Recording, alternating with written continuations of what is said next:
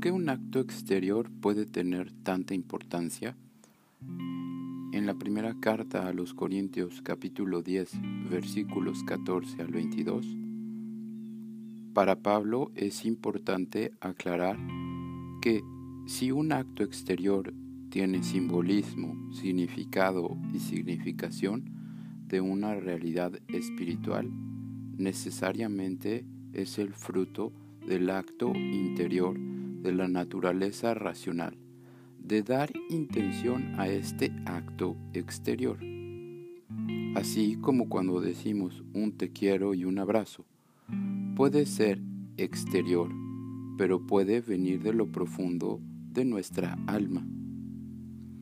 Por eso, aclarar el punto entre el interior de una reunión de bendecir la copa y partir el pan es el fruto de una comunión y de una unión con Cristo.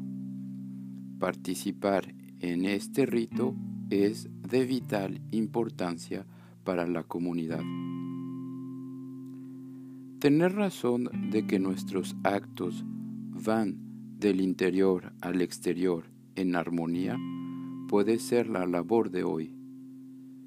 Pensar lo que digo y realizar en acto exterior lo que pienso puede ser la clave de hoy.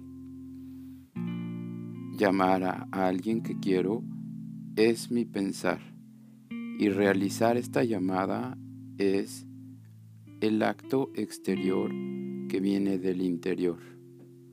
Así puede estar en comunión mi acto interior y mi acto exterior, diciendo que es en la unión de estos dos que se realiza plenamente el acto del hombre.